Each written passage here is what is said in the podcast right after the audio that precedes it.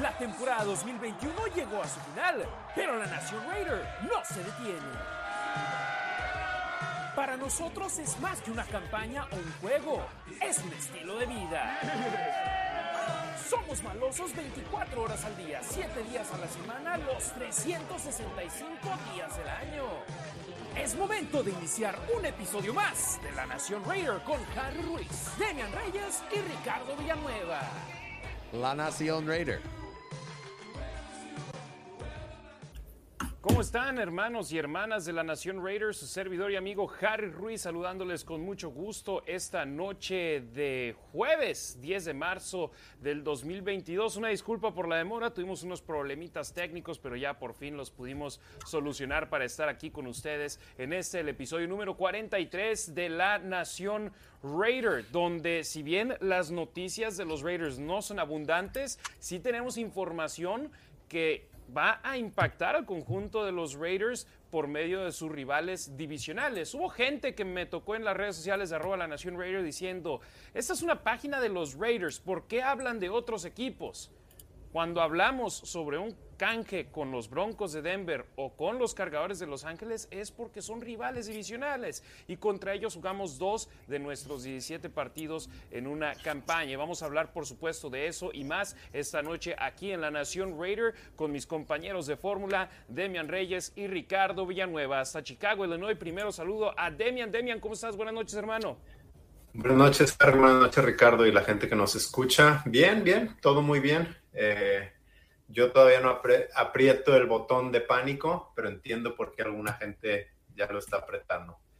Efectivamente, y por supuesto tenemos también información de los Raiders. Hoy dio a conocer eh, un reportero nacional, me parece Jeremy Fowler, que Corey Littleton será cortado por el conjunto negro y plata y después llegó con más detalles Tashan Reed que no va a suceder hasta junio. Entonces vamos a tener que esperar un poco para esto y cómo impactará eso. Además también sobre la información de que Alec Ingold no recibió ningún tipo de protección por parte de los Raiders para continuar con el equipo y se convertirá en agente libre sin restricciones la próxima semana y podría irse uno de los capitanes del 2021 de los malosos. De eso también estaremos hablando contigo.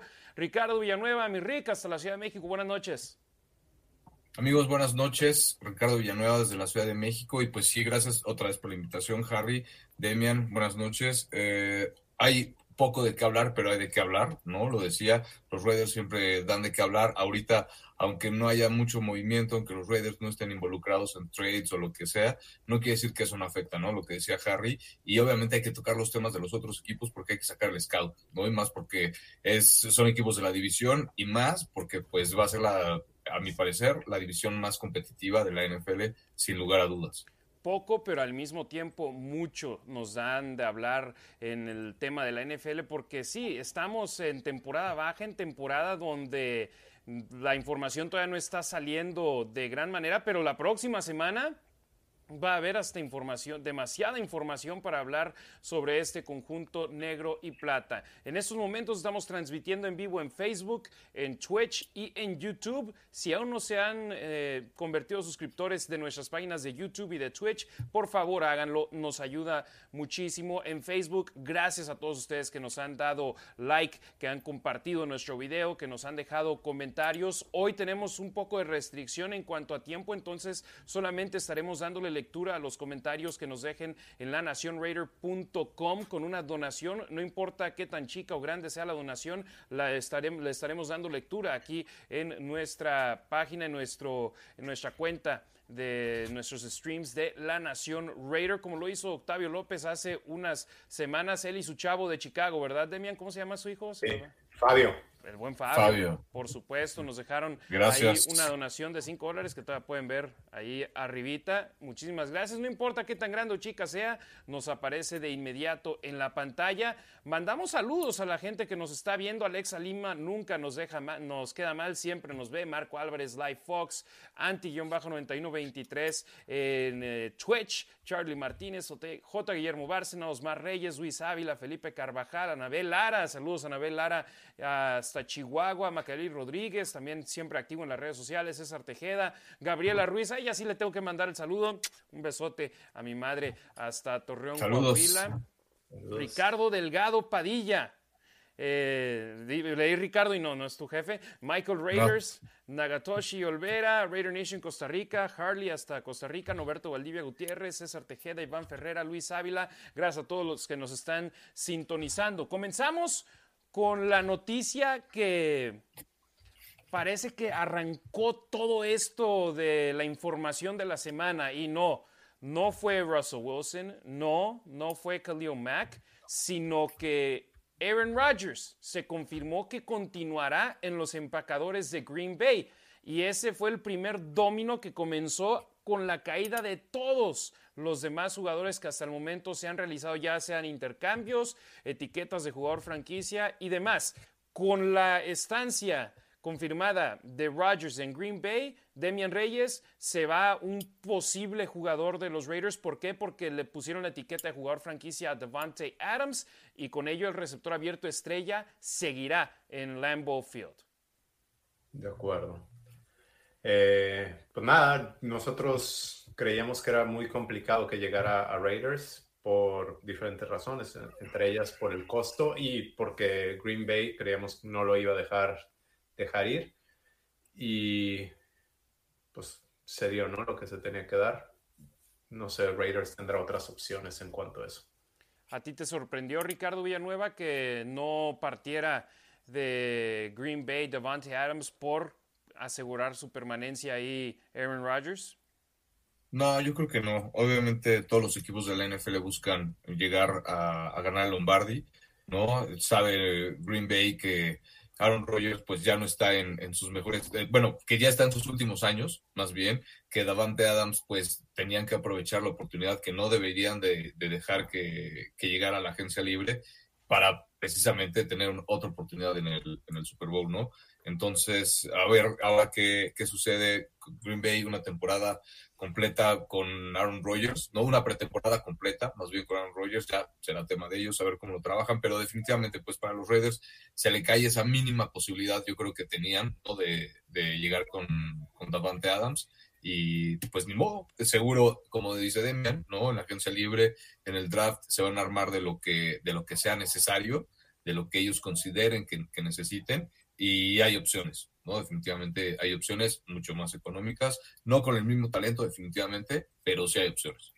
Sí, Devontae Adams es posiblemente el mejor receptor abierto en la NFL en los últimos cuatro años. Lo firmaron a una extensión de contrato que el año pasado parecía un robo total en la NFL por la producción que tenía con el conjunto de los empacadores de Green Bay. Y también hay que mencionarlo, mucha gente está desde el año pasado diciendo, Aaron Rodgers, tráiganlo a los Raiders. No es tan fácil como simplemente decir, voy a ir por Aaron Rodgers. Es un jugador que estaba bajo extensión de contrato y que, que, todavía tenía contrato, perdón, con el conjunto de los empacadores de Green Bay. Y la única manera en la que podían hacerse de sus servicios es si los empacadores de Green Bay querían realizar un intercambio por él. Y después de ver por lo que cambiaron a Russell Wilson los halcones marinos de Seattle, ya me imagino que el costo de Aaron Rodgers hubiese sido cuatro primeras selecciones de, de primera ronda en el draft. No sé, pero sí hubiese sido mayor, ¿no? Aunque también está más veterano. Pero ya vimos que, bueno, los últimos dos años fue el MVP de la liga, ¿correcto? exacto, back to back. eso lleva un costo. Efectivamente, entonces ahí la situación sobre el conjunto de los empacadores de Green Bay que le dieron algo por ahí de cuatro años 200 millones de dólares al conjunto de Aaron Rodgers, que el dinero garantizado era más de 150, ¿no? Sí, 153, pero él tuiteó, dijo que no, e, que sí se quedaba en Green Bay, pero que lo, lo que estaban publicando no era, no era acertado. Y hoy dijo Andrew Brand con Rich Eisen que él cree, hasta no ver realmente los números, que él cree que solo es de un año como, como puente. No lo sé. Exactamente, y a final de cuentas también, ¿qué sucedió? Me parece es algo similar a lo de Tom Brady, que Adam Schefter publicó, se retiró Brady, y después, no, yo no he tomado mi decisión, ya la había tomado. Y aquí, de igual manera, ya decidí quedarme. ¿Tú crees que los reporteros van a estar inventando este tipo de números simplemente para ver si latinan? No, yo creo que es más algo, un, algo cerca de la negociación que convenció a Rodgers a decir que sí y que si no es el número exacto, es muy cerca de serlo. Sí, creo que es muy válido tu punto, pero también eh, muchas veces los que filtran estas cantidades son los agentes y los agentes de alguna manera se ven beneficiados por esto. Y ahorita tenemos un número de garantizado que es 153 pero muchas veces no sabemos los detalles del contrato. Lo estamos viendo con, ahorita vas a llegar al otro jugador, el que se, se va hoy a la división eh, oeste de la americana, que no, no llegó a vivir todo su contrato y eso pasa muchas veces.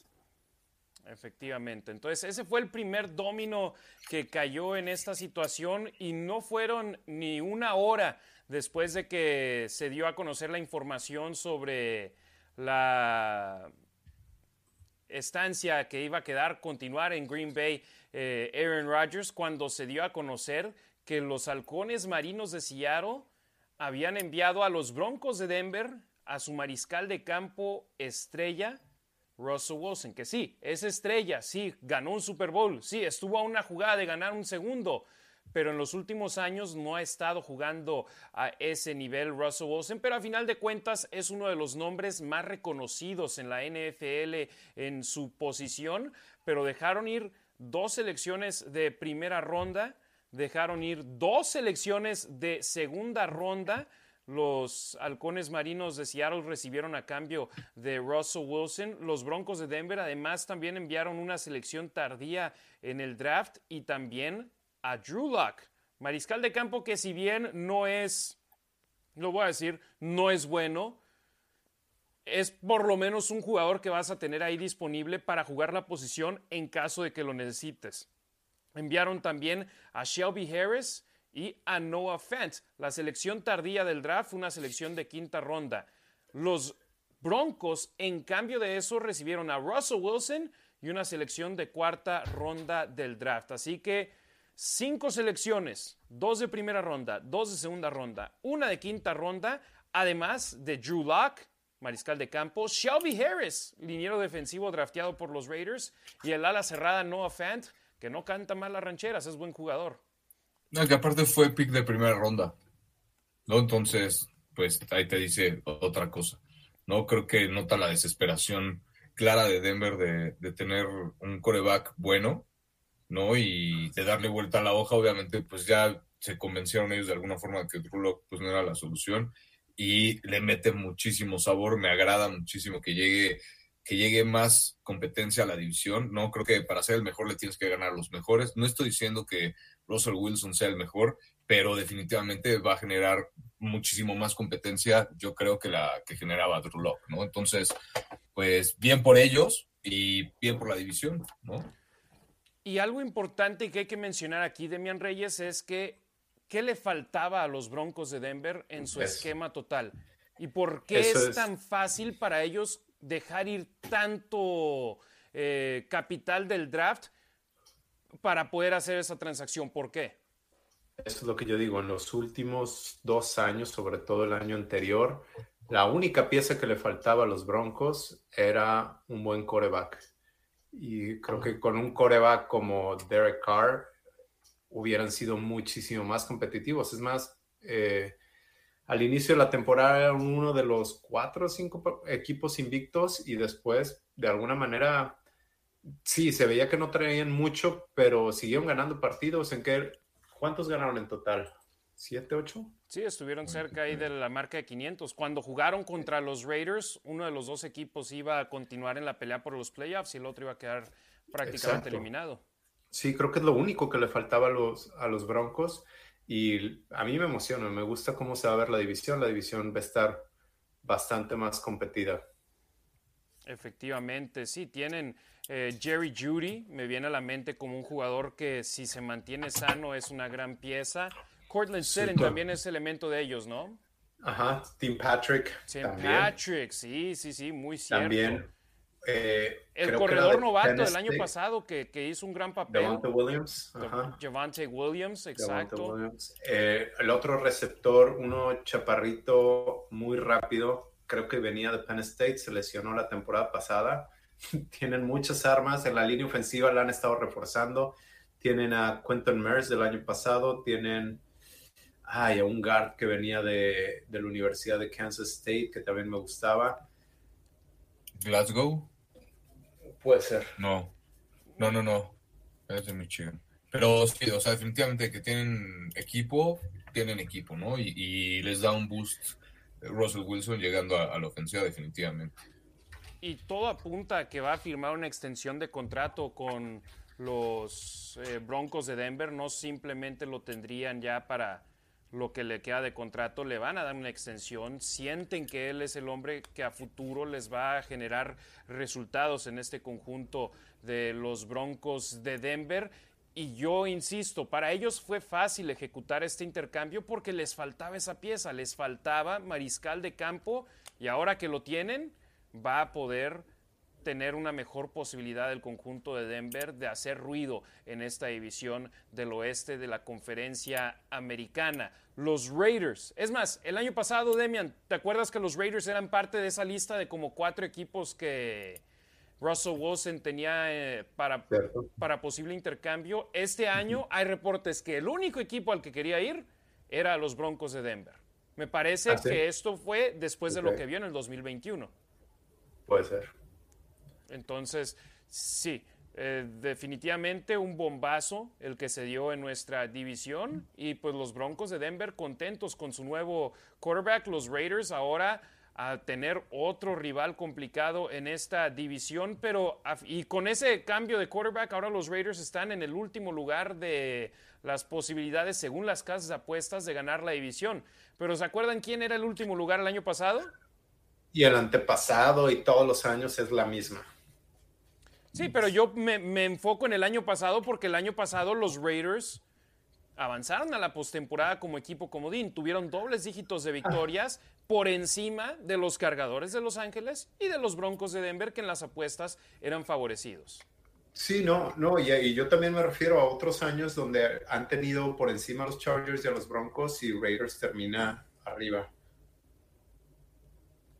Ricardo. se termina diciendo se termina diciendo siempre eso, ¿no? Que, que Denver o Los Ángeles tienen mejor equipo que, los Raiders, que a fin de cuentas se ve en el partido que cuando juegan contra ellos, pues de verdad quién es quién, ¿no? De alguna forma.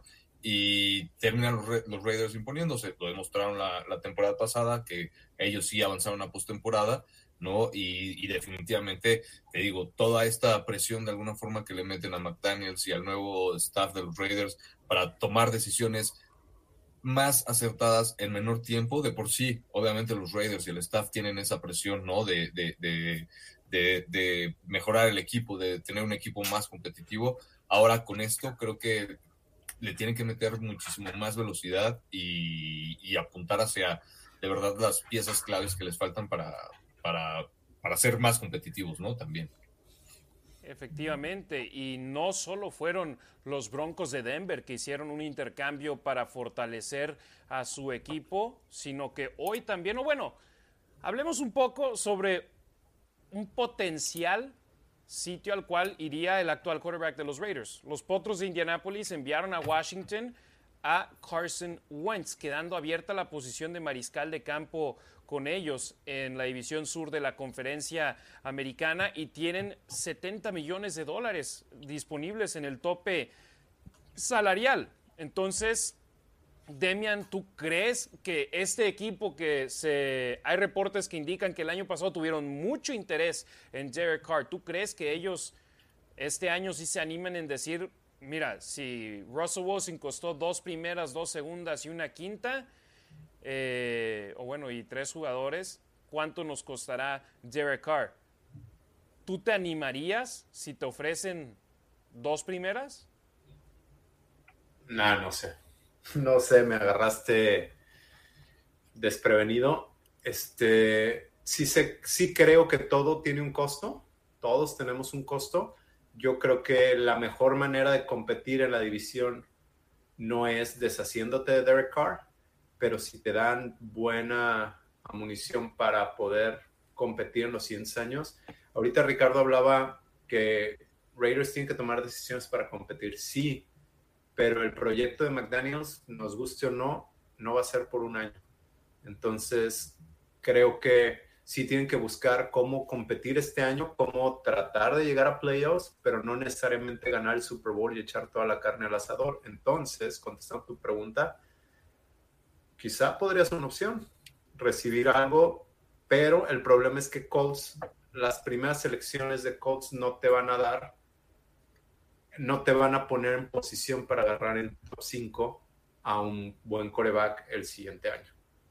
Sí, o hasta Ricardo, los Colts terminaron la temporada cerca del mismo récord que los Raiders, entonces están en la segunda mitad de la primera ronda del draft, entonces eh, no te van a dar ese jugador de impacto de primera ronda que apuntas cuando tienes un top 10, que por ejemplo volteas a ver a los cargadores de Los Ángeles, ellos agarraron a Rashawn Slater temprano en el draft el año pasado y fue un liniero ofensivo que de inmediato hizo impacto con ello. A los Raiders les tocó en la segunda mitad del draft y les tocó a Alex Leatherwood. O bueno, eligieron a Alex Leatherwood. Entonces son completamente mundos opuestos.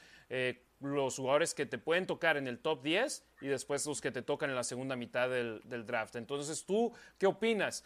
Esta posibilidad de que los Potros de Indianapolis te hagan una oferta jugosa después de haberse deshecho de Carson Wentz, ¿debe ser algo que los Raiders consideren seriamente? Pues igual, ¿no? Habría que ver qué tan qué tanto se están dispuestos a dar los, los, Colts y si nos vamos a estas, pues a lo mejor valdría la pena el explorar con Garópolo, ¿no? De alguna forma, McDaniels está familiarizado con él, ¿no? Entonces es el único coreback, creo, disponible que, que, podría funcionar, ¿no? Como titular en algún equipo, ¿no? Y en, bajo ese esquema, pues te traes a Garópolo, agarras todo lo que le puedas exprimir a Indianapolis y pues vas partiendo de ahí, ¿no? Vas explorando a ver qué, cómo le puedes sacar también más jugo a esos picks que te den, ¿no? Es, es un hecho que Nueva Inglaterra, no precisamente bajo el mando, obviamente, de McDaniels, ¿no? Pero que a Nueva Inglaterra le ha ido bastante bien en el draft, ¿no? Ha tomado buenas decisiones. Entonces, por ahí trae, trae escuela y creo que, creo que podría estar interesante si, si, si, si fuera una oferta bastante jugosa. A mí no me gustaría deshacerme de Derek Carr para nada. Yo creo que no hay otro coreback en la liga ahorita disponible que sea mejor para, para el equipo de los Raiders, definitivamente. Y, pero te digo, solo así, ¿no? Habría que ver qué tanto están dispuestos a dar y, valorarlo, ponerlo en la balanza y pues ver qué onda, ¿no? Pero, híjole, pero sí lo veo bastante complicado. Yo no me gustaría que Derek Carr se fuera, sinceramente. Y Jimmy G tampoco está disponible, ¿eh? También habría que hacer Habrá que ver también, exacto, ¿no? Entonces, son muchas cosas las que, las que influyen. No hay corebacks en, en, para mí, ¿no? Creo que no hay corebacks en el draft tampoco. Entonces, híjole, pues no sé, está. que eso le sube el valor a Derek Carr. Sí, exacto. Exacto, eso hace la posición aún más valuada para el conjunto de los Raiders. Samuel Guin lo leo porque tiene que ver con esto, con lo que estamos hablando. Dice, los Colts no tienen nada que ofrecer, la verdad. Yo veo la línea ofensiva de los Colts y digo, hay varias piezas que me encantarían, si no todas, por lo menos una de ellas me gustaría tener con los Raiders. Darius Leonard, el maníaco, al que le mando saludos hasta Indianápolis, que generó más de 10 pérdidas de balón el año pasado entre intercepciones y balones sueltos forzados, me encantaría verlo en negro y plata. Kenny Moore segundo, tuvo un temporada nonón en la posición de esquinero, a excepción de cuando jugó contra Hunter Renfro. Me encantaría verlo de negro y plata. Por favor, ¿no tienen piezas que ofrecer? Jonathan Taylor. Sí, yo creo que creo que no tiene en primera ronda este año. Entonces. Tal vez eh, le damos el beneficio de la duda a, Samuel que tal vez esté hablando de picks. Pero eso todavía te sube, te sube el valor. O sea, si tú me, si tú me dices, este año no te puedo dar una primera ronda, bueno, pero entonces me ibas a dar una este año y otra el siguiente, pues el siguiente me das me das otras tres o no sé, por ahí le sacas más, ¿no? Porque el impacto que te va a dar mi jugador va a ser instantáneo y el que tú me vas a dar no es instantáneo. Claro, y, Adelante, adelante. Dale, dale, Ricardo. Que, ah, bueno, perdón, que yo iba a decir, igual Indianapolis de alguna forma lo veo en esta situación donde está a una pieza clave, a una posición clave, ¿no? De llegar a playoffs, ¿no? Y, poder conseguir algo más, precisamente por lo que decían, ¿no? Tiene, fue el equipo que más Pro Bowlers llegó este año. Entonces, y, y, ninguno de esos fue su coreback, obviamente, ¿no? Entonces, imagínate que le das a los Colts a Derek Carr, ¿no? Con todo esto que tienen, obviamente, pues eso aumenta lo que decías, ¿no? El valor, saben el impacto directo que haría Derek Carr luego, luego en, en, la ofensiva de los Colts. Hubo reporte que también los Browns están interesados en Derek Carr. Y fíjate algo que yo siempre digo, cuando hay tantos equipos interesados por un quarterback, no es porque sea malo. Entonces, la gente de la Nación Raider entiendo su frustración porque quieren estar en el nivel de las glorias de, de los años 70 y 80 y todos queremos estar ahí en esa posición. Pero también a mí me ha tocado vivir en gran parte lo que ha sucedido en las últimas dos décadas, donde ser aficionado de este equipo ha sido bastante complicado donde si se ganaban cinco partidos era un buen año, pero había temporadas donde la media eran cuatro juegos y tan tan, y cuando se ganaba festejarlo a lo grande porque era de las pocas victorias que te iban a tocar, o como ustedes, Ricardo y Demian, que iban a juegos en Oakland. Yo estoy seguro que no nada más se iban por fechas, sino también por decir, creo que si voy a este juego tengo mejor posibilidad de verlos ganar. Y ahora, cuando se tiene una temporada de 10 ganados, 7 perdidos, por lo menos tienes un porcentaje por encima de 50%. Entonces, si vas a un juego, hay mejor posibilidad de que te los veas ganar que antes. Entonces, es, importante. Y si saludos, Samuel Holguín responde, me refería a picks. Entonces cambiamos a Carr por defensiva, eso sí sería interesante. Eh, sí, pues, te digo, a mí me gusta, ya vimos que en el trade con Denver y Seattle no solamente lo único que tienes que ofrecer son picks, también puedes ofrecer jugadores. Entonces hay que mantener eso en la mira. Oigan, el Athletic sacó una lista de los 10 mejores agentes libres por posición. Entonces ahorita estamos hablando de quarterbacks y les voy a mencionar el top 6.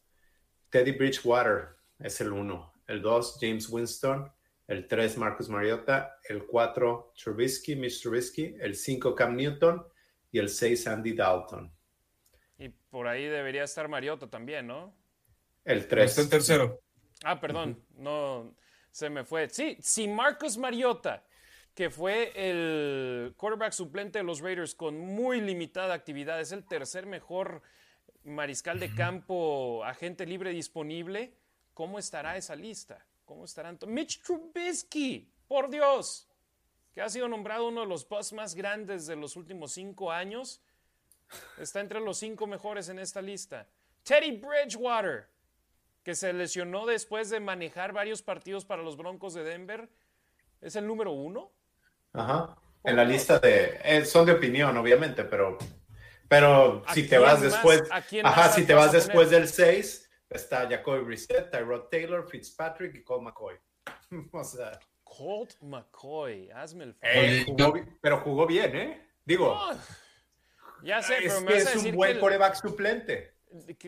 ¿Cómo se llama? Nick Mullins. Me vas a decir, bueno, jugó decente contra los Raiders, entonces debe ah, de conseguir contrato. No. Entonces, Eso te dice cómo está el mercado, ¿no? Exacto. Ese intercambio sucedió el miércoles. Y hoy jueves, unas horas antes de entrar al aire en este programa, nos pegó como un gran shock que los cargadores de Los Ángeles aseguraron el regreso de Khalil Mack a la división oeste de la conferencia americana, ejecutaron un intercambio con los Osos de Chicago. Los cargadores envían una selección de la segunda ronda de este año y una selección de la sexta ronda del 2023 por Khalil Mack. Esto después de que hace varios años, en el 2018, los Raiders consiguieron dos primeras selecciones por Khalil Mack. Y tuvo un temporada honor en su primer año en Chicago, pero no ha logrado replicar esa producción en sus siguientes temporadas con el conjunto de los Osos. Cuatro años en total, dos pases a la postemporada, cero victorias en los playoffs de los Osos de Chicago con Khalil Mack, que está bajo contrato, me parece, por tres años más y que los cargadores de Los Ángeles ahora van a tenerlo como pareja de Joey Bosa, Demian Reyes, Ricardo Villanueva. ¿Ustedes qué tan sorprendidos estuvieron con el anuncio cuando se dio a conocer que Khalil Mack va a los cargadores de Los Ángeles? Vas, Demian. Mucho, mucho y triste. Eh, yo sí tenía esperanza de que regresara Raiders eventualmente, pero digo, más como un sueño que, otra cosa. Yo, a ver, ¿cómo, cómo lo explico? A mí sí me, me causa mucha gracia que la gente que dice que Khalil Mack ya no sirve, que tienen uno o dos años diciéndolo, son los mismos que no lo van a, que están llorando más porque se fue a Chargers o que no lo quieren ver en Chargers. Yo creo que sigue siendo bueno. Le pregunté a un amigo que le va a los Bears y me dijo que para él su, ¿cómo se dice? The eye test. Eh, eh, su ojo clínico. Ajá. Sí, que, lo que ves tú con tus ojos te marca diferencia. Sí, que ya en los últimos años que ya no, que ya no lo veía como cuando recién llegó a Chicago. Y lo dejo de esta manera, Demian. Eh, Max Crosby, ¿pasa esa prueba o no pasa esa prueba?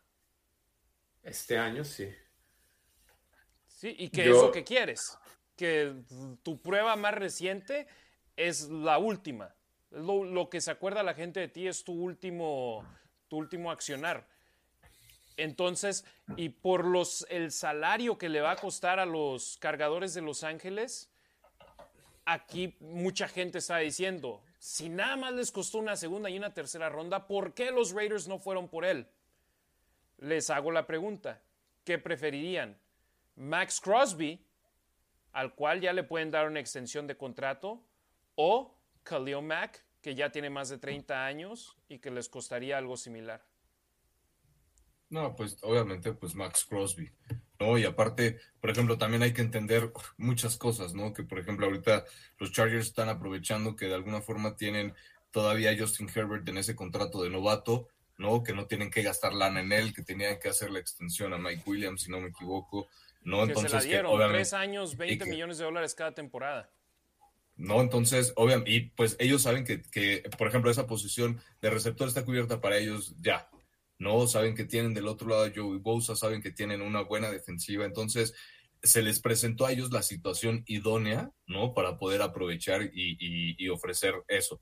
Los Raiders obviamente no están en esa situación de alguna forma como para poder darse el lujo de, traérselo, porque creo, a pesar de que se perdió sus últimos 10 partidos, de que no ha, de que eso, ¿no? Los últimos dos años no ha, no ha dado lo que, lo que dio los primeros dos años, a lo mejor, creo que es un muy buen jugador que todavía tiene, tiene que demostrar y, híjole, sentí, la verdad sentí muy feo cuando vi que, se fue a, Denver, que a los Chargers, perdón, yo también tengo esa, o tenía esa, esa pequeña esperanza de que regresara algún día a, los Raiders, pero bueno, pues ni modo, ¿no? Ahora va a estar más sabroso verlo de rival y este, y pues ver cómo, cómo se lleva ahora con, su compadre Derek Carr de rival. A ver qué, qué sucede. Para nosotros es a cualquier equipo menos a nuestros tres rivales divisionales. No solo porque jugamos dos veces contra ellos, pero por las rivales, rivalidades que existen en el oeste de la americana, que no soportamos para nada a los jefes de Kansas City, a los cargadores de Los Ángeles y a los Broncos de Denver. Y ahora llega a ese equipo. Es más, hasta quité el balón que tenía acá en el centro eh, durante la semana pasada, el balón blanco, porque tenía el autógrafo de Russell Wilson y ahora Wilson es de los Broncos de Denver. Entonces ahora dije, ni más. Ya quité ese, dije, ya no sigue ahí en, el, en, la, en la Nación Raider en nuestro programa. Demian. ¿Recuerdas lo que sucedió con Von Miller cuando llegó a los Rams de Los Ángeles este año? ¿Qué? Que ganó el campeonato. Ganó el campeonato, pero se vio bien jugando. Y le ayuda mucho a jugadores cuando tienen. Por ejemplo, Von Miller es una gran estrella. Khalil Mack es una gran estrella. Pero en estos momentos, por encima de Miller y de Mack, están Aaron Donald y Joey Bosa. Entonces ahora Mac no va a ser el 1A, va a ser el 1B de los cargadores de Los Ángeles y esto le puede abrir más posibilidades de poder llegar a esos números grandes que tuvo con los Osos de Chicago en su primer año, con los Raiders de Las Vegas, de Oakland en aquel entonces, cuando fue eh, All Pro en dos posiciones, de linebacker y de defensive end. Entonces, a Khalil Mack le puede beneficiar esto y a los Raiders perjudicarlos, porque si Mac hace un papel espectacular con los cargadores de Los Ángeles, se le va a complicar aún más la división a los Raiders de Las Vegas. Una pregunta para ti. Perdóname, otro ejemplo, otro ejemplo nada más de volada, OBJ, ¿no? Que llegó a un equipo donde justo necesitaban, perdóname, algo similar, donde él ya no iba a ser así el 1A, ¿no? Tenían ya otras armas ofensivas y él llegó a a hacer muchísimas cosas que no hacía en Cleveland, a pesar de que estaba con su hermanazo de, colegial y que tenían muy buenas proyecciones para ellos, ahora que iban a jugar juntos, dio ese cambio, ¿no? Del que estamos hablando, se, se, cambió de, inclusive de conferencia, ¿no? Como todos estos trades que han sido casualmente, han sido intercambios de conferencia, y, y pues dio ese giro y pues llegó al Super Bowl, se lastimó, ¿no? Pero pero sí contribuyó muchísimo al Super Bowl, ¿no? Entonces, creo que definitivamente puede ser algo similar a lo de Khalil Mack, ¿no? Lo que estábamos hablando, porque tienen, tienen bastante talento, ¿no? Tienen bastante talento en la defensiva y a Khalil Mack le puede, después de 10 partidos, después de su, sin jugar, después de su rehabilitación o la operación y todo esto, pues sí, sí puede volverse bastante, bastante peligroso y poner obviamente en riesgo la división, ¿no? Sí, Khalil Mack, Demian, cuando firmó allá en Chicago con los Osos, un contrato de seis años, 141 millones de dólares, con 60 millones de dólares garantizados al firmar y 90 millones de dólares garantizados eh, de manera total. Sacó buen billete de su contrato allá y después acabó haciendo una reestructuración de contrato también que extendió su tiempo que iba a tener en Chicago y que ahora eh, para los eh, cargadores de Los Ángeles. Le tienen en dos años donde si lo cortan les costaría una cantidad significativa de dinero, pero en el tercer año si lo cortan les acabaría costando creo que nada más 6 millones de dólares en contra del tope salarial. Entonces, hay algunos numeritos. Perdón, te interrumpí. Sí, no, nada más iba a comentar. Hablabas del impacto que puede tener Khalil Mack con, con los Chargers. Les recuerdo que Brandon Staley viene de eh, el coaching tree de Big Fangio. Big Fangio es quien se llevó a Khalil Mack a los Bears.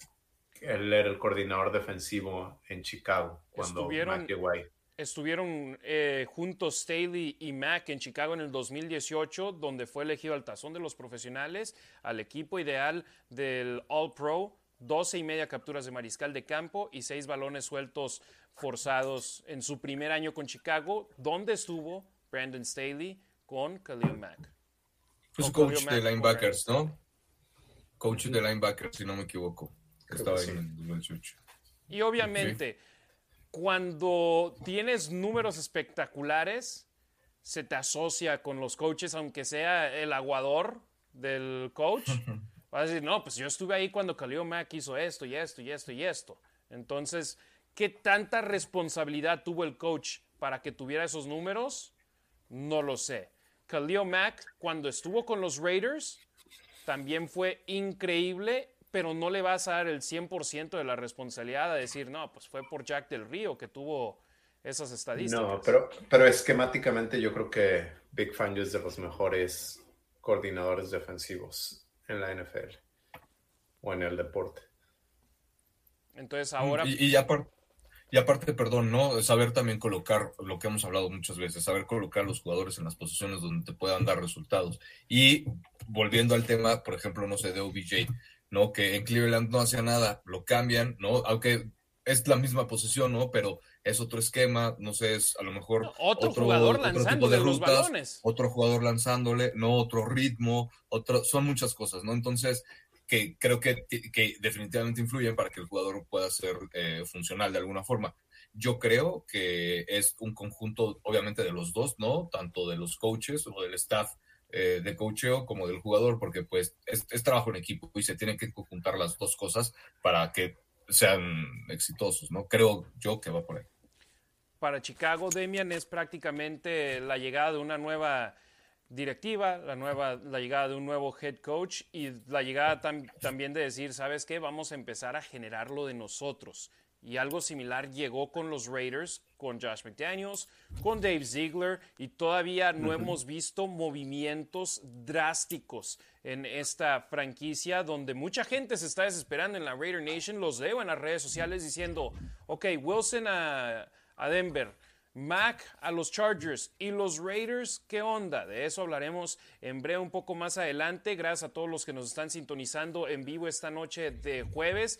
Tuvimos poco aviso. Yo ayer estuve fuera de la ciudad y potencialmente iba a estar fuera hoy también, así que por eso no lo confirmamos ayer con ustedes. El plan de nosotros tres era tener el programa hoy. Afortunadamente podemos estar aquí esta noche. Estamos con una restricción de tiempo, entonces no podemos leer todos los comentarios, pero ustedes garantizarían que leeríamos sus comentarios aquí en La Nación Raider si dejan una donación en La Raider por más chica o grande que sea, si mandan una donación con su mensaje en esa donación, le estaremos dando lectura aquí en nuestro programa en vivo de La Nación Raider. Pero le mandamos, por supuesto, saludos a toda la raza que nos está sintonizando hoy en vivo.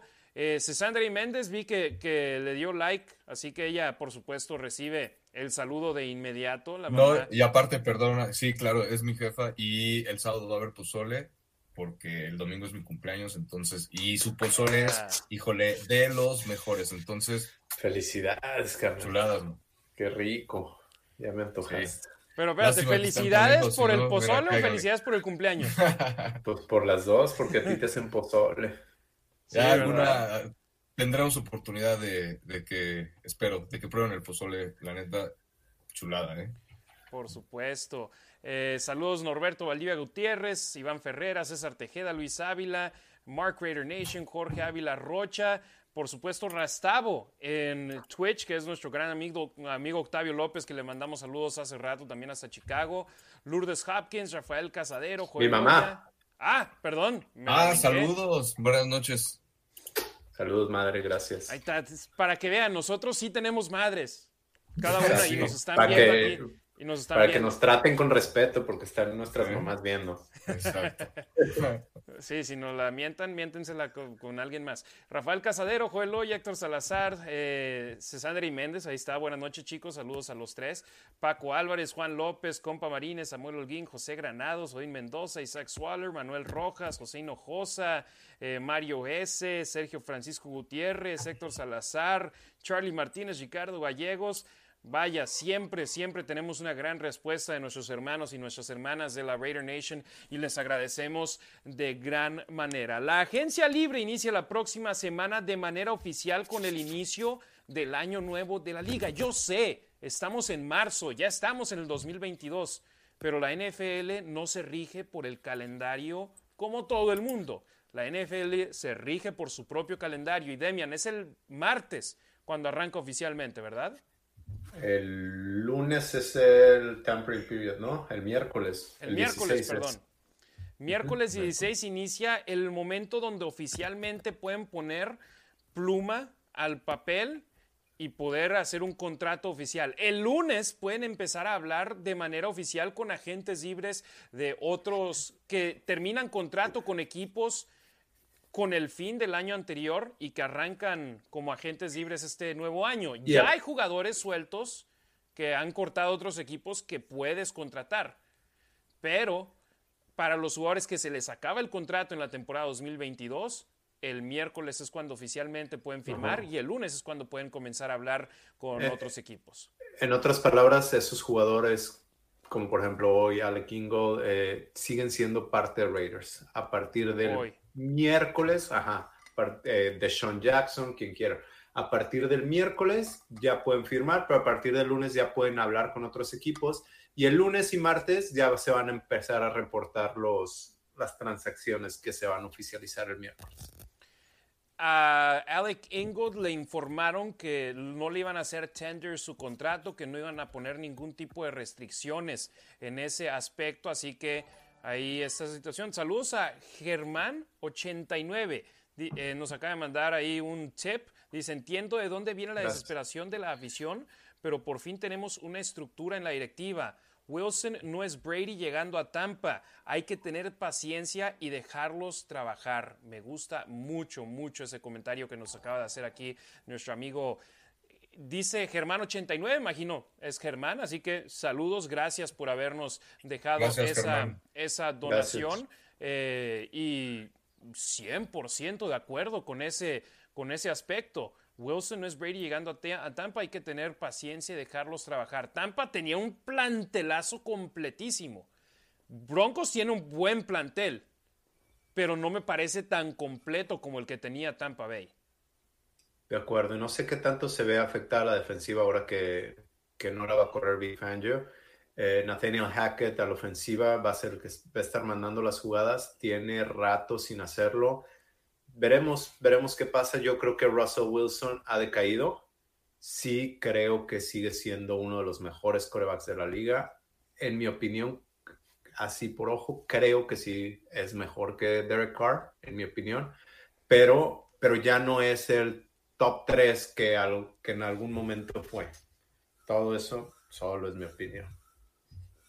Sí, totalmente de acuerdo. Hay muchos factores, ¿no? También en ese aspecto, no, no, no porque se venga Russell Wilson, el Russell Wilson que llegó al Super Bowl, eso quiere decir que va a ser el mismo que va a jugar en Denver, ¿no? Entonces, hay muchos factores, se tiene que ajustar obviamente también al sistema, no es una conferencia diferente, ¿no? son equipos diferentes a los que a los que se va a enfrentar, entonces son muchas cosas que también tienen que sacar del scout hacia él, para él, y, totalmente de acuerdo, ¿no? También con, con Germán, que pues sí, definitivamente no es Brady y, hay muchas cosas que mejorar primero en los Raiders, que atacar primero en los Raiders con paciencia, ¿no? Yo creo que sí le tienen que meter más velocidad, ¿no? Pero, pero pues sí, definitivamente hay que tener paciencia porque es un proceso, ¿no? Y a fin de cuentas, eh, tienen que también, eh, lo estaba viendo hace rato en, un comunicado de prensa de McDaniels, que reiteró que ha tenido contacto con Derek Carr, que han estado evaluando, ¿no? Inclusive Alex Leatherwood. Tienen muchísimas cosas que ver, se debe de tener muchísima paciencia porque hay muchas cosas que, que analizar y tienen que poner puntos de partida, ¿no? Efectivamente. Muchísimas gracias, Insimos, Germán. Gracias por tu comentario. Si quieren dejar su comentario como Germán, lanacionraider.com, una donación, no importa qué grande o chica sea, aquí le estaremos dando lectura en nuestro programa en vivo. Adelante, Demian. El 3 de enero, Mike Sando, eh, para el periódico virtual The Athletic, publicó, publicó los 50 más recientes partidos en los cuales Russell Wilson inició y su récord. Esto lo compartí en su momento y lo volví a compartir, creo, ayer o antier. En los últimos 25, el récord de Russell Wilson es de 12 ganados, 13 perdidos. Los 25 anteriores fue de 18 ganados, 7 perdidos. Eh, el porcentaje de pases completos bajó de 67.1% a 65.3% en los últimos 25 partidos. Sus yardas totales bajaron de 6.599 a 5.759. El las yardas por aire por intento bajó de 8.3 a 7.3. Los touchdowns de 45 a no, de 54 a 45 y las intercepciones subieron de 9 que tuvo en los 25, eh, antes a los últimos 25 con 16. El rating de coreback de 110.6 bajó a 97.4. Entonces, eh, digo, creo que ha tenido un equipo más o menos decente. La línea ofensiva del Seattle nunca ha sido de lo mejor. Eh, pero las armas. Eso que se le intentaron mejorar, ¿eh? Y a lo que Sí. yo iba es, estos últimos dos años, la defensa del Seattle dejó de ser la defensa comandante e impactante que los llevó a los Super Bowls. Fue una que eso defensa... también le afecta al coreback. Exacto, entonces ahí Russell Wilson y los halcones marinos no tuvieron tan buenos récords. ¿Por qué?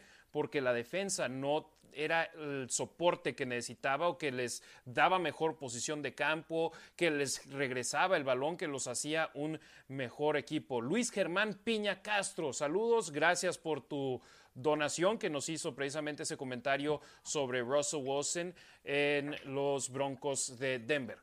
Ahora sí regresamos hacia lo que ya íbamos, ya enfocados más al 100% con los Raiders. Alec Ingold, non-tendered, no le dieron la oferta de contrato, no le dieron ningún tipo de restricción de que podemos igualar la- las ofertas que te hagan, entonces se convertirá oficialmente la próxima semana en agente libre. El lunes podrá hablar con cualquier equipo de la NFL que esté interesado en sus servicios. Hizo una publicación en las redes sociales agradeciendo a la Nación Raider por su apoyo en los años que ha estado con el equipo. Y fue capitán el año pasado, fue pieza clave de los equipos especiales, anotó el primer touchdown oficial en el estadio Allegiant para los Raiders y ha estado involucrado con la comunidad, siempre ha sido una pieza que trae positividad a este equipo, pero Ricardo te enseña esto que es un mundo frío y que es un negocio.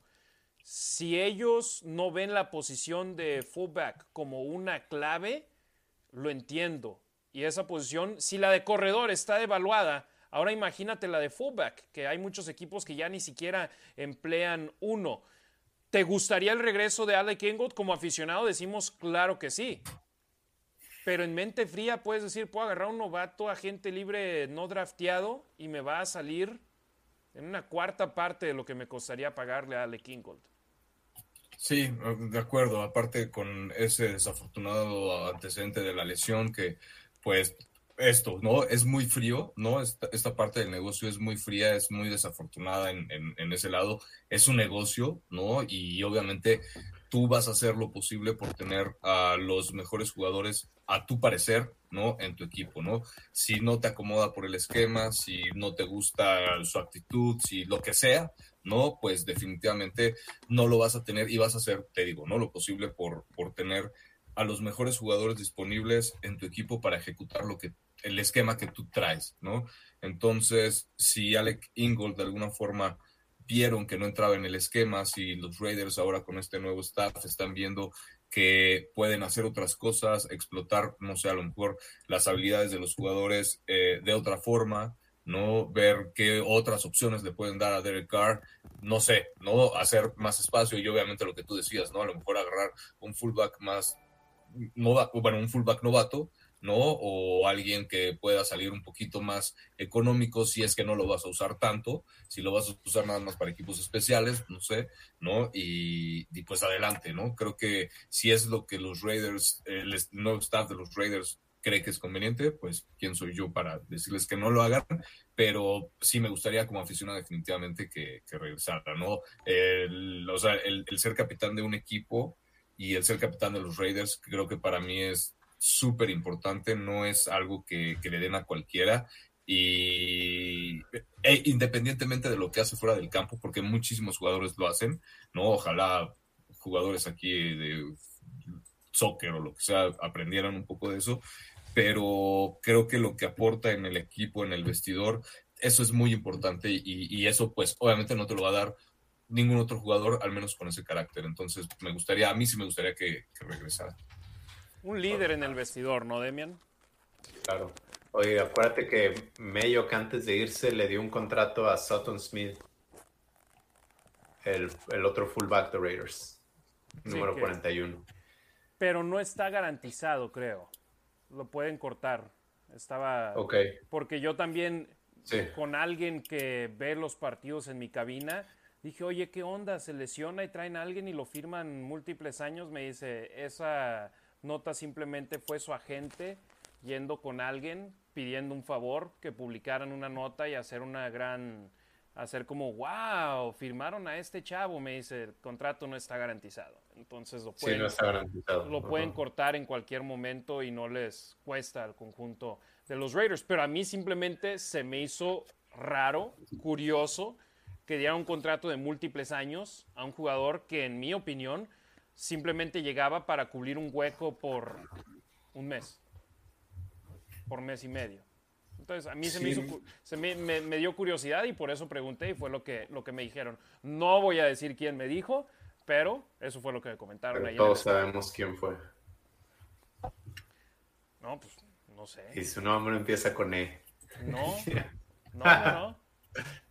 No, él, él ve el partido en, en, donde está la prensa. En, en nuestra cabina en español Nada más tenemos espacio para dos personas. Una es Eric Allen y la otra es alguien más que no puedo decir quién es. Es el señor Mark Davis. No, no, tampoco, tampoco. Sí empieza su nombre con la letra M, pero no es Mark Davis. No, él tiene... Eh, Ricardo, si vieras la suite que tiene Mark Davis y en muy buen lugar y comparas dónde estoy yo, es más, Demian, tú viste dónde me siento yo en los partidos. Así es. Es, la gallopa de gallopa. Entonces sí. me imagino. Sí, sí, muy, muy, muy lejos de ahí del, estadio. Oye, por cierto, otra manera de que les mandemos saludos, eh, abrimos nuestro canal de Twitch, twitch.tv, diagonal La Nación Raider. Ahí estamos transmitiendo en vivo en estos momentos. Si tienen cuenta de Twitch, por favor, síganos y va a aparecer aquí el monito de Hunter Renfro diciendo el, tu nombre y que te has suscrito a nuestro canal de de Twitch, entonces es otra manera de poder mandarte también saludos y que aparezcas aquí en la tu nombre en la pantalla de La Nación Raider. Entonces, Alec Ingold, ojo, lo dijo Demian, sigue siendo miembro de los Raiders, por lo menos hasta el miércoles. Y por la manera en la que hizo esa publicación, Demian me parece está dolido y con justa razón, ¿no? Porque él quiere seguir aquí. Él quiere seguir siendo maloso. Pues yo creería que sí. Pero, pues. Pero ojo, a ver, hablabas de fullbacks. Hoy, ayer me aventé el Bossing with the Boys con Mike Alstott. Algunas personas lo recordarán, jugaba en Tampa y hablaba de cómo ha cambiado la posición y el valor que tiene el fullback, ¿no? Pero hace poco también estuvo Alec Ingold ahí y hablaban de la agencia libre. Y Alec Ingold hizo un comentario como que dijo, pues sí, pero soy agente libre, agente libre restringido, como que pues no, no podía tomar provecho de ser agente libre y haber, e irse con el mejor postor. Ahora ya, ahora ya va a ser no restringido y si hay dos o tres equipos peleándose por sus servicios, se puede elegir el que él quiera, que le pague más o el que le quede mejor. Exactamente. Y alguien que también estará disponible, pero no este próximo miércoles cuando inicie el año nuevo de la liga, sino que hasta el 2 de junio es el linebacker Corey Littleton, ya que informó Jeremy Fowler que los Raiders lo van a cortar. Eh, él dijo que lo, solamente lo iban a cortar. Posteriormente, Tashan Reed de The Athletic reportó que lo van a cortar el 2 de junio. ¿Por qué? Porque de esta manera les dará 11.75 millones de dólares de espacio en el tope salarial. Pero ojo con esto, ese espacio en el tope salarial no lo pueden usar hasta después de cortarlo, hasta el 2 de junio. El dinero muerto generado por el corte, 4 millones de dólares este año, 4 millones de dólares el próximo año, el 23 y también el 24 y 1.9 millones de dólares en el 2025. Entonces el experimento de Corey Littleton con los Raiders ha llegado a su final después de dos temporadas y pues ahora los malosos eh, pues en su búsqueda por conseguir otro linebacker porque el que consiguieron no les funcionó. Ahora alguien que también hay que mantener en la mira, Nick Witkowski, ¿seguirá o no con los Raiders? No sé, yo creo que los linebackers dependen mucho del, staff de cocheo. Puede haber cambios, puede que Divine Diablo no sea el linebacker que le gustaría a Patrick Graham. Eh, no sé. También por ahí viene Nick Banoy, que es agente libre, que está con los Patriots. Eh, hay algunos buenos linebackers por ahí. Y fíjate, Ricardo, si lo cortaran el día de hoy a Corey Littleton, solamente se ahorrarían 1.7 millones de dólares y tendrían 14 millones de dólares en dinero muerto. Entonces es por eso que al ser un corte post primero de junio, cambia ese número y van a tener más dinero disponible para gastar en otros jugadores. Adelante. Este año, este año, pero ese dinero sigue siendo muerto nada más que lo van a, lo van a aplazar a los siguientes años. Entonces, ¿qué prefieres? ¿Ya perder ese dinero este año o en los siguientes? De la O manera meterlo a meses sin intereses, ¿no? De alguna forma. Pero fíjate, lo, lo tomo de esta manera. Es mes intereses con tu sueldo incrementando, porque el tope salarial incrementó de gran manera este año más de 20 millones de dólares y va a seguir creciendo de esa manera con los nuevos contratos de la liga en televisión, con los estadios de nueva cuenta estando llenos, con el valor de la NFL incrementando. Entonces yo digo, si te puedes dar el reduce, lujo de echarlo, de eh, em- hacerlo en plazos, mejor. Exacto. Es como si fuera la inflación, pero para abajo, para atrás, al revés. Este, sí, estoy de acuerdo con lo que dices. Y, ade- y además, Ziegler y McDaniels ya van a tener mano en esos años subsecuentes. Entonces ellos están apostando a ya tener el control completo del roster y decir, bueno, sí, ok, no me importa que este me pegue Corey Littleton cierta cantidad este año, pero ya tengo el resto del roster manejado a mi conveniencia. Correcto, ir- irlo armando, ¿no? Ver las, ver las, eh, ver esas piezas donde, de dónde se le puede sacar jugo, dónde se pueden ahorrar, dónde a lo mejor están apuntando hacia el draft, ¿no? Muchísimas cosas. Y pues definitivamente el, experimento este de Corey Littleton ya tenía que, tenía que acabar, ¿no? Eh, PFF, lo sabemos, tiene métricas por, por, para los jugadores, ¿no? Y en las últimas dos temporadas con los Raiders no llegó ni al 50 no logró 50 de puntos ¿no? en esta escala de PFF, que obviamente es algo, es un grado bajísimo, ¿no? Y para un jugador que se llegó a ganar uno de los mejores contratos para linebackers, ¿no? Después de, sus temporadones con los Rams, ¿no? Sus habilidades para, para cubrir el pase, que pues definitivamente acá no se vio. Parte a lo mejor del esquema, parte a lo mejor de, no sé, muchísimas cosas, pero pues ya, ese experimento pues no fue y preferiría igual, ¿no? Meterlo a meses sin intereses para que pues eh, de alguna forma pues no me pegara tanto. Efectivamente. Entonces, ¿ustedes esperan alguna otra transacción de este tipo que en el roster de los Raiders los ponga en mejor posición tanto a corto como a largo plazo? Híjole. Pues no sé, No Quick sé. si era otro, eh, Carl Nassib quizá. Y fíjate, yo esta, esta negociación, este, esta transacción, la veo como algo positivo, sobre todo pensando en que quieres extender, no estás obligado a, pero puedes extender a Hunter Renfro y a Max Crosby. Sí, hay que ver también eso en el futuro, ¿no? Que pues tienes, obviamente que les vas a tener que extender a ellos sí o sí. Reportó Tayford que ya estaban en pláticas con Max Crosby, ¿no? Exacto, entonces Sí, si claro. liberas on- y a Crosby, no te- va- a diferencia de, por ejemplo, Ingold, que tendrías que extenderlo antes del miércoles para poder garantizar que seguiría con el equipo, con Crosby no estás obligado, no tienes fecha límite para tener eh, negociaciones con él para extender su contrato. En cualquier momento, hasta durante la temporada, puedes darle una extensión de contrato porque sigue siendo jugador que está todavía con el conjunto de los Raiders hasta el final de el año 2023 de la liga. Entonces, pero si te aparecen 11 millones de dólares en el tope salarial de la nada por cortar a Corey Littleton, creo que esto es una señal importante de decir, ok, no lo podemos gastar la próxima semana en la agencia libre, pero lo podemos invertir en nuestros propios jugadores que queremos que sigan con los Raiders. Sí, de acuerdo. Yo es así como Ahora lo veo, Demian. Sí, puede ser, pero también eh,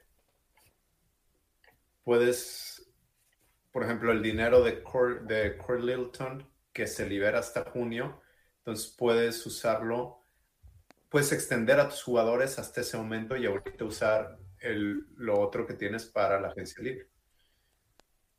Exacto. Sí, sí, sí. Lo que tienes disponible ahorita, gástalo en los jugadores que tienes.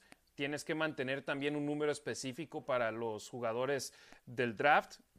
Y posteriormente con los, con los otros chavos, ahí tienes que ir haciendo números y sabiendo lo que necesitas para tener, ok, Crosby me va a costar X cantidad, manténlo así. Que es algo que los Raiders hicieron con Colton Miller el año pasado. Todavía estaba bajo contrato por un año más y la opción de quinto año, pero dijeron, estamos seguros de que es el jugador que queremos de tackle izquierdo, fírmalo por la extensión, nos va a costar más este año y el que sigue, pero a la larga es un contrato que nos va a beneficiar en una posición que es muy valuada en la NFL y que sigue incrementando en valor. Entonces dijeron, amarramos a Colton Miller en este precio, en estos momentos, y en dos años vamos a voltear y decir, ves, fue un robo el mantener al jugador si sigue produciendo de esa manera, que lo hizo en este año Colton Miller. Entonces, la situación de los Raiders en estos momentos, Corey Littleton va a dejar de ser jugador de los Raiders. Alec Ingold va a ser agente libre sin restricción a partir del miércoles, puede hablar con otros equipos a partir del lunes y si alguien le hace una buena oferta, entonces va a partir hacia otro equipo, el actual fullback de los malosos. Leía a Rubén Montenegro y hablaba también sobre eh, Marcel Reese. Y hasta el propio Marcel Reese acabó jugando para otro equipo después de, los Raiders. Se fue a Seattle, ¿no? Entonces no, no tienes garantía. Y, y, hoy qué? Es la mano derecha de Mark Davis. Entonces no importa qué tan popular seas, qué tan buena persona seas, qué tan buena gente de vestidor seas, este es un negocio y si la gente que está al, mando del equipo no te ve como algo indispensable, siempre hay otras opciones por las cuales ir. Entonces es algo que hay que mantener en la mira. Saludos, hace unos minutos, FEPECA 1975 nos acaba de empezar a seguir en nuestra cuenta de Twitch. Así que muchísimas, muchísimas gracias. Demian, Ricardo, ¿algo más de lo que quieran hablar, hermanos? Pues no, por el momento no. A ver qué se junta en, estos días para, los Raiders. Hay que estar al pendiente de todo esto, ¿no? Pues paciencia, yo creo que la mejor manera de poder competir en la división no es deshaciéndote de Derek Carr, no es en este momento.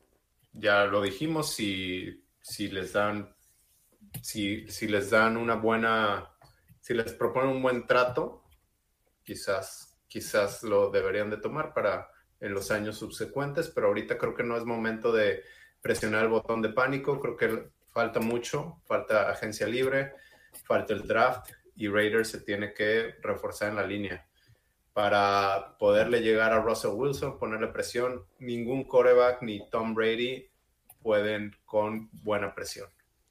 Entonces, si tienes un buen, si tienes buena presión, si tienes buenos cornerbacks, podrán tener a Patrick Mahomes, podrán tener a Tom Brady atrás, pero no podrán hacer mucho. Y también a la, la línea ofensiva hay que definitivamente hay que reforzarla y más jugando dos veces contra Mac y Bosa.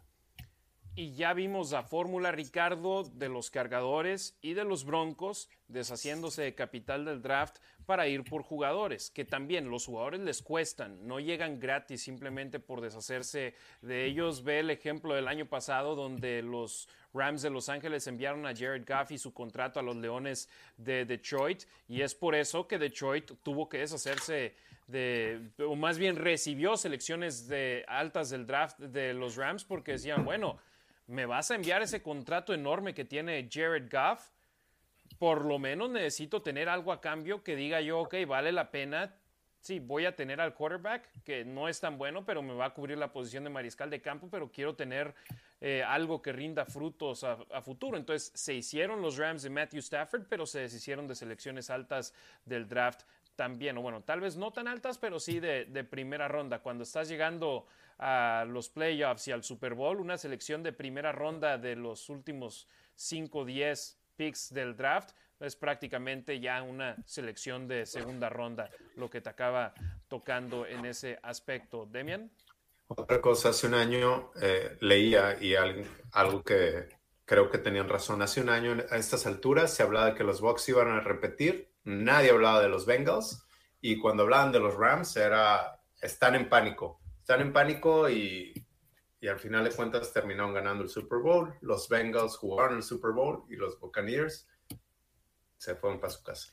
Y, con los Bengals, por ejemplo, ves que ellos firmaron en la agencia libre a Aiden Hendrickson, Hendrickson, no, Hendrickson, Trey Hendrickson, perdón. Trey Hendrickson, Trey Hendrickson que hizo un papelón increíble. Jesse Bates hizo un gran papel también en el conjunto de los Bengalíes de Cincinnati. Y su defensa logró que, a pesar de tener una línea ofensiva terrible los Bengalíes, pudieran salir adelante y llegar hasta donde llegaron en la temporada 2022 de la NFL. Entonces, eso que yo tengo esperanza. Los Raiders, hasta el momento, nos han demostrado que no están interesados en ir por los bombazos, en ir por jugadores de otros equipos y sacrificar tu capital del draft por ellos. Entonces, eso es lo que hemos visto hasta estos momentos y ahora, ¿qué, ¿cuáles son las opciones de los Raiders? Agencia libre, comienza la próxima semana el lunes y el draft de la NFL que es el próximo mes aquí en Las Vegas. Entonces, no es que no vayan a reforzarse, lo van a hacer, pero no de la misma manera que lo están haciendo los otros equipos. Pero están en situaciones distintas. Perdón, Ricardo, déjame terminar nada más. Denver, ya lo dijimos, nos pareció un equipo más o menos completo. Entonces, nada, tenían que ir por el coreback. Los Chargers son un equipo más o menos completo con un coreback que tienen en contrato de novato. Entonces ahorita es cuando le pueden, le pueden gastar porque en, uno o en dos años, en dos, años, ¿no? Dos años creo, ya les va a costar una lana. Entonces ahorita es, por eso pueden ser tan agresivos. Y Raiders, su situación es un nuevo head coach que no tiene que ganar este año el Super Bowl. Le está tirando a largo plazo y no quiero exagerar, pero creo que todos quisieran tener una, una carrera tan longeva como la de Bill Belichick. Obviamente no está tirando a ganar el Super Bowl en 20 años, pero a lo mejor en dos o tres años. Y por último, tocabas el tema de Derek Carr y, y quizás hacer trade. Quizás les podrían ofrecer algo que valga la pena considerar, pero si yo, si yo soy Josh McDaniels, no creo querer comenzar mi segunda oportunidad deshaciéndome del coreback. Y lo tuvimos en las breves de la Nación Raider aquí durante el Combine, la entrevista que hizo Josh McDaniels. Es más, escuchémosla una vez más. Aquí tengo el video, entonces voy a compartir el video de la entrevista de Josh McDaniels con el NFL Network, cortesía al video de NFL Network. Escuchemos la entrevista. Definitively, barring injury, Derek Carr's your starting quarterback week one. Sure. Yeah, absolutely. There's no doubt. Uh, there's no doubt about it. Um, I, I, really am excited about this opportunity to work together. Um, I know what he's done, and and I and I know what we might be able to do going forward together, and that's what really excites me. Uh, looking forward to to building that process uh, as we go into April, May, June, July uh, and continue to grow together. Uh, it's really an important relationship the head coach, the quarterback, the play caller, the quarterback. Um, there's got to be a synergy there, and I believe that, that we're on our way to doing that.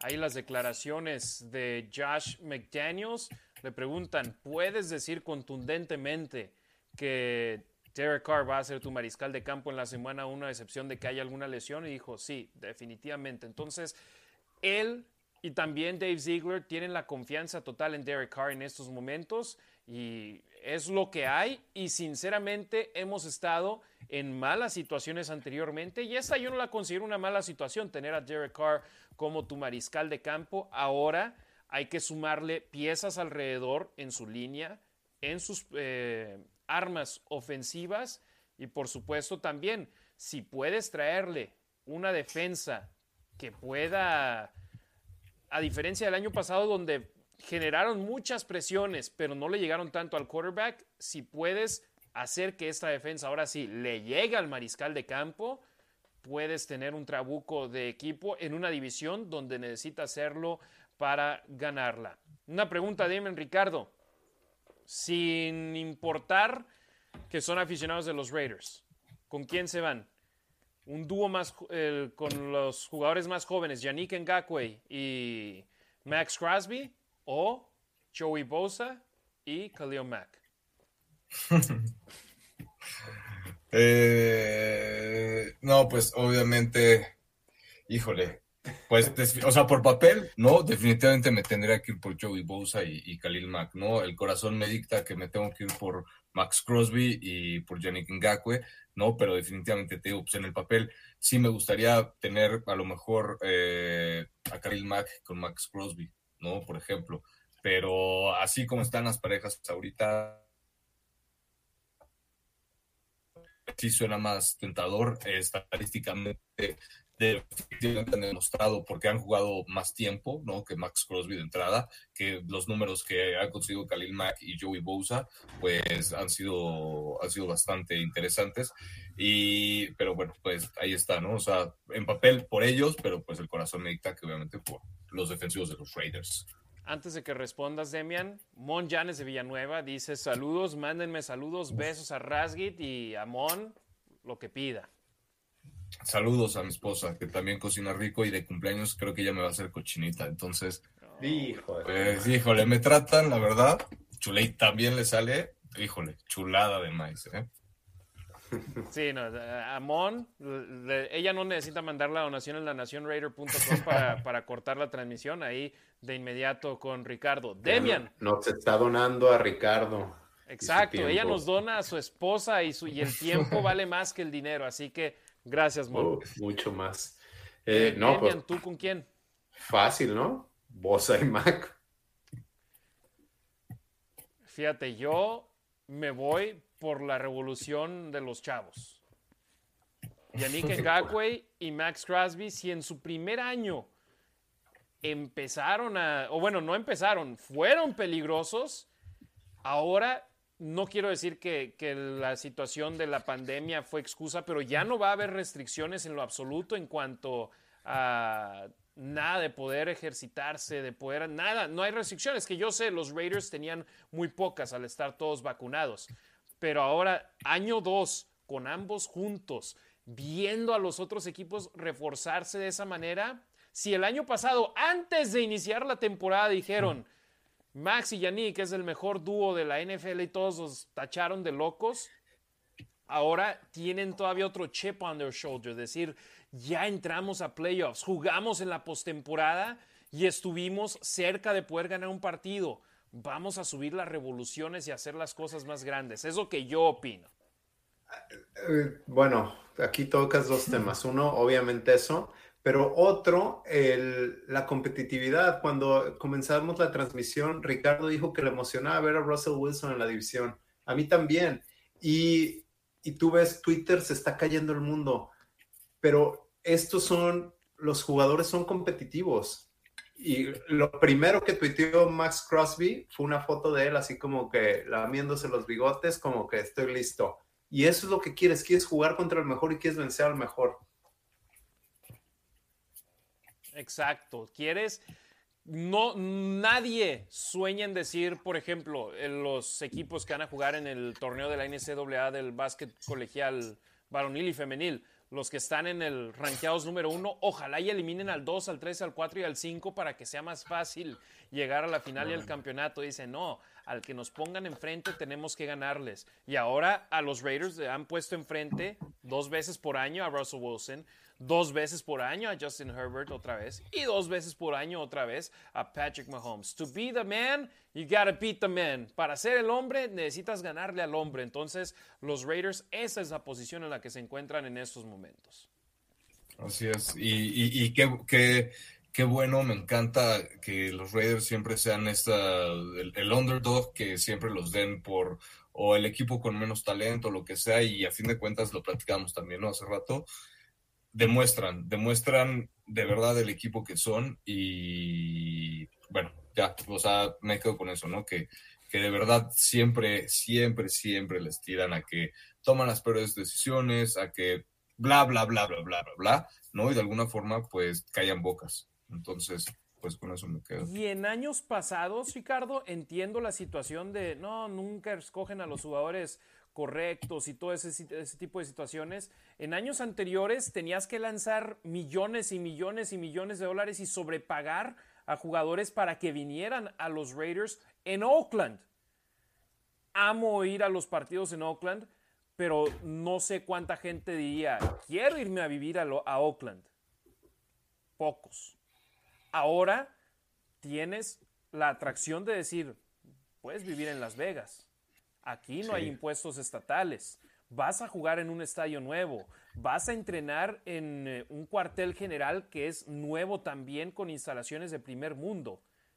Eres ahora un destino para agentes libres donde no nada más vas a decir, bueno, el que queda y le tengo que pagar por encima de su valor. Ahora puedes tomar las decisiones correctas y si el mundo de la NFL está hablando maravillas sobre Josh McDaniels, créeme, va a haber muchos jugadores que van a querer jugar para él.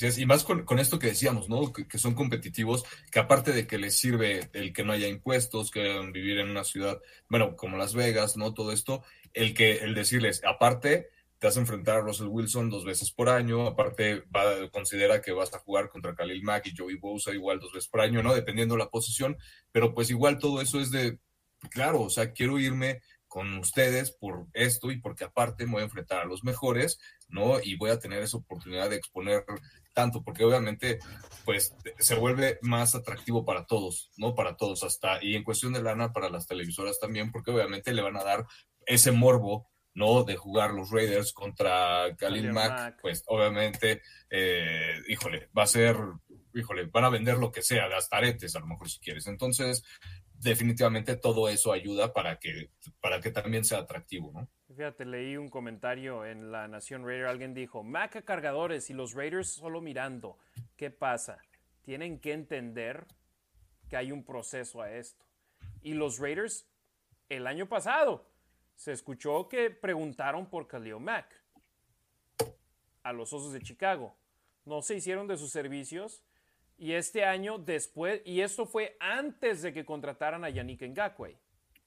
Ahora tienen a Yannick, tienen a Max, y algo que me gusta mucho, mucho de Khalil Mack es escuchar, perdón, de, de Yannick Ngakwe, es escucharlo hablar de manera positiva de este equipo. Vimos, lo vimos en redes sociales reclutando, decía, hey, Calais Campbell, te verías bien de negro y plata. Entonces ahora, si eso lo hace en redes sociales, imagínate lo que hace por medio de mensajes de texto, diciendo, hey, estamos armando buen equipo, eh, y hey, la vida aquí es buena, hey, si vieras los millones con los que me quedo después de que no me quitan impuestos estatales, deberías de venirte para acá.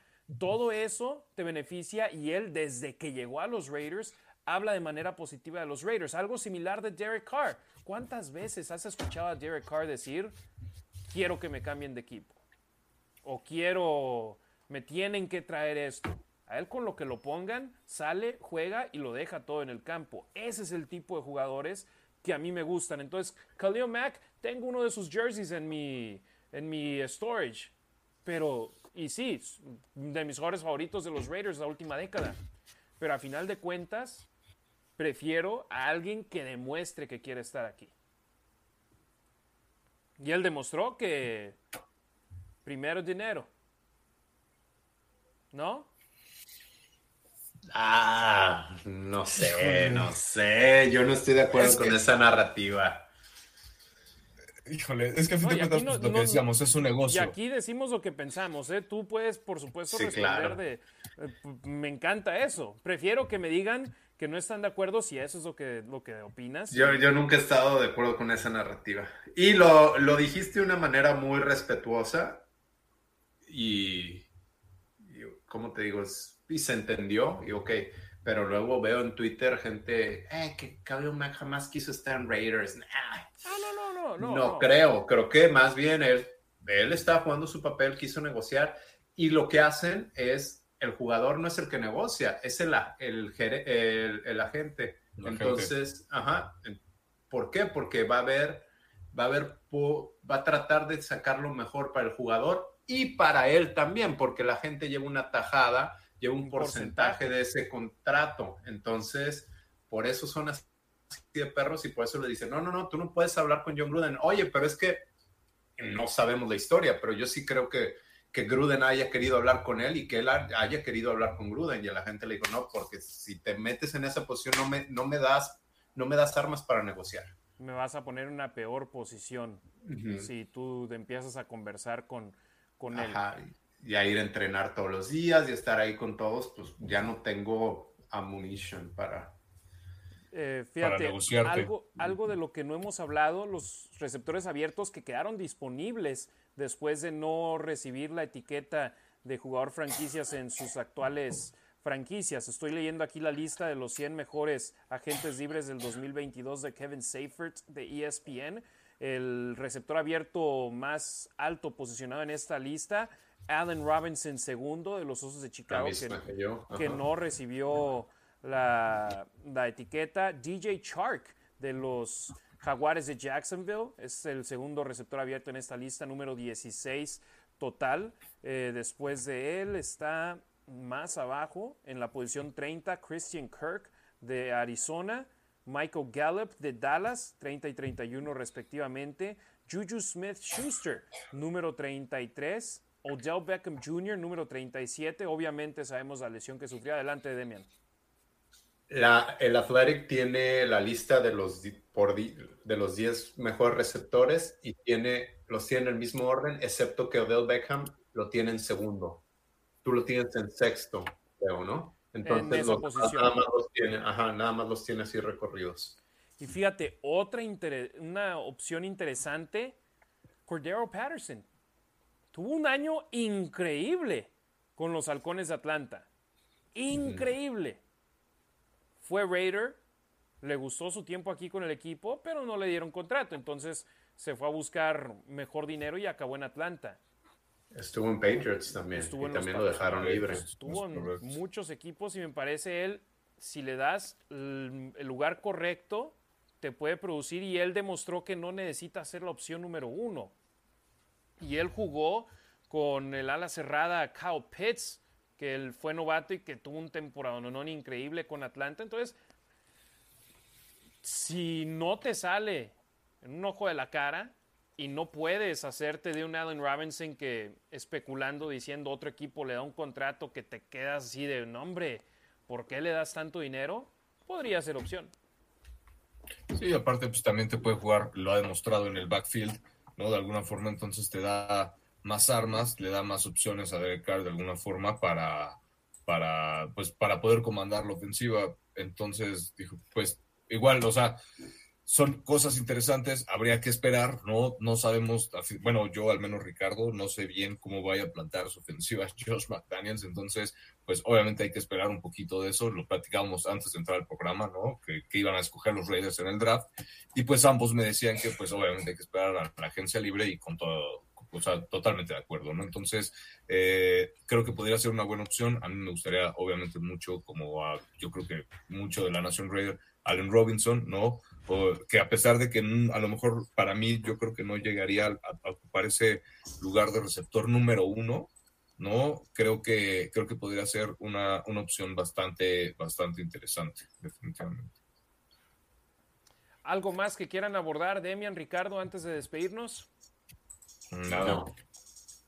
Fíjate, unos últimos saludos y arranco con Deathstalker Elmo nada más. Voy a leer porque dice, por favor manden un saludo a mi hijo Daniel Mejía, que se ha vuelto un seguidor constante de sus programas. Entonces, por supuesto, saludos, a, Daniel, gracias a todos los que nos están saludos, Dani. sintonizando en vivo. Hoy por cuestiones de límite de tiempo no podemos leer todos los comentarios y si leo por ejemplo, leí el de mi mamá, el de la mamá de, Ricardo, Se me pasó el leer el, de tu jefita, Demian, pero le mandamos saludos, por supuesto, y, y, el de Mon, pero no podemos leer todos porque si no nos vamos tres horas como siempre, pero aquí les mandamos saludos, Charlie Martínez, Carlos Ortega, Macabeli Rodríguez, Iván Ferrera, Mario Morrison, JC El Barbas, Anabel Lara, Tomás Cárdenas, Pepe Sant, Nagatoshi Olvera, eh, Gio Line, gracias que siempre también nos apoya, Burios RNF, eh, RNFL, Hashim Ricker, Roberto Strempler, que siempre nos sintoniza desde Querétaro. Gracias, por supuesto, siempre por su apoyo. Tuvimos muy buenos números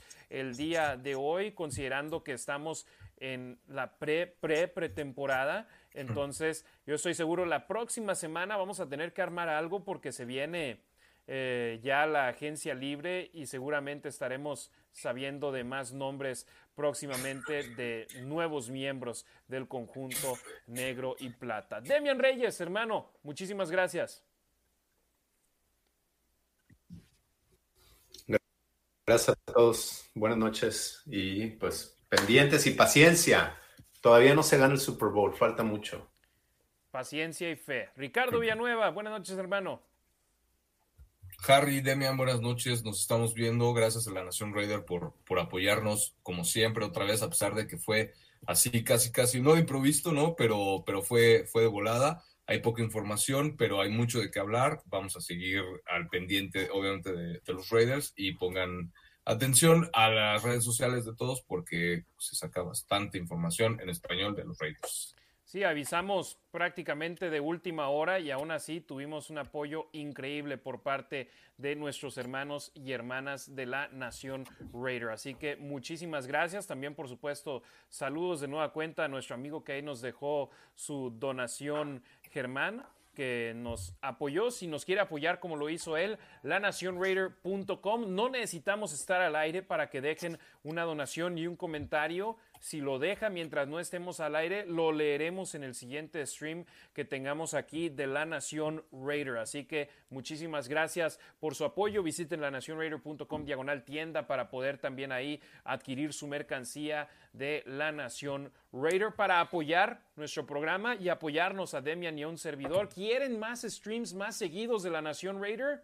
Déjenos su apoyo ahí en lanacionraider.com. Síganos en nuestras redes sociales, La Nación Raider, Facebook, Instagram, Twitter, YouTube, Twitch, por supuesto, Demian Reyes, arroba los Raiders Info en Twitter, el padrino de la información en español de los Raiders en esta plataforma. Además, por supuesto, a Ricardo Villanueva, arroba Rasgit en Twitter y en Instagram. Gracias, hermanos y hermanas de la Raider Nation. Regresaremos pronto aquí para llevarles más información de los Raiders tentativamente la próxima semana porque seguramente vamos a tener de qué hablar del conjunto de nuestros amores, de nuestros Raiders. Tengan un excelente fin de semana.